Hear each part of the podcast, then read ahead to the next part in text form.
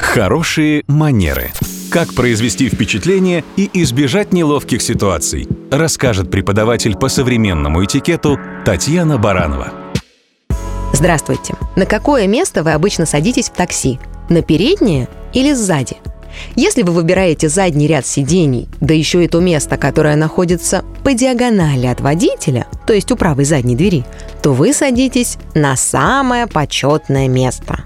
Да-да, в автомобиле места делятся на более почетные и менее почетные. У задней левой двери обычно садится тот человек, кто чуть-чуть ниже по статусу, чем тот, кто сидит у правой.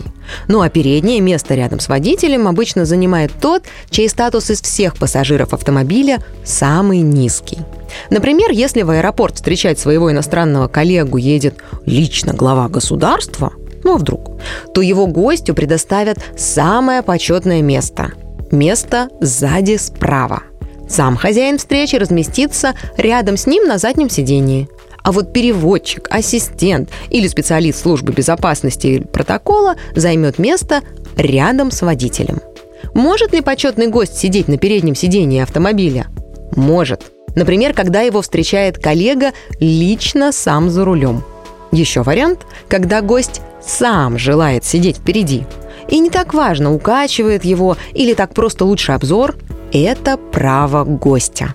Правила этикета и протокола всегда основаны на уважении и принципе вежливости. Это и есть хорошие манеры.